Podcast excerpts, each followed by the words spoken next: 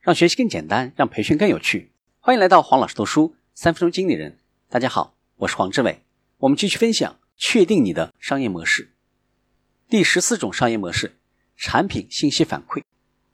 这种模式是指在销售的产品当中加入通信功能，使产品的运转情况、状态以及地理位置能够自动反馈到公司，这样可以保证补充用品的及时替换、预防性维修等售后服务的进行。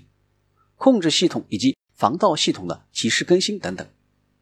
航空发动机的制造商罗尔斯罗伊斯和通用电气都是在航空发动机里装入了多个数字中心，不仅可以对其进行管理，还可以将其控制信息反映到产品的设计中去。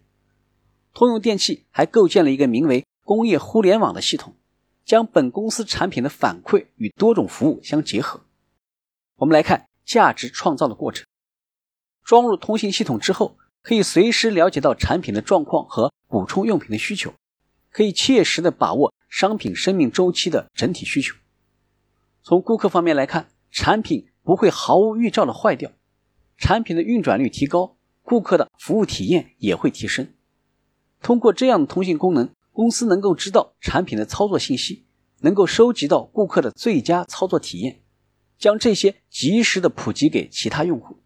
同时可以分析设备老化与操作的关系，并将其反映到产品的设计中去。通过反馈，公司还可以知道产品的位置信息，有助于防盗。公司还可以知道产品何时需要更换，以及及时提出换新的方案，从而排除竞争。能够使用这种模式的产品，应该具有电子控制功能。今天的分享就是这样，请关注黄老师读书。每周你都将收到我们推送的王老师读书的文字版本。给我三分钟，还你一个精彩。我们下期见。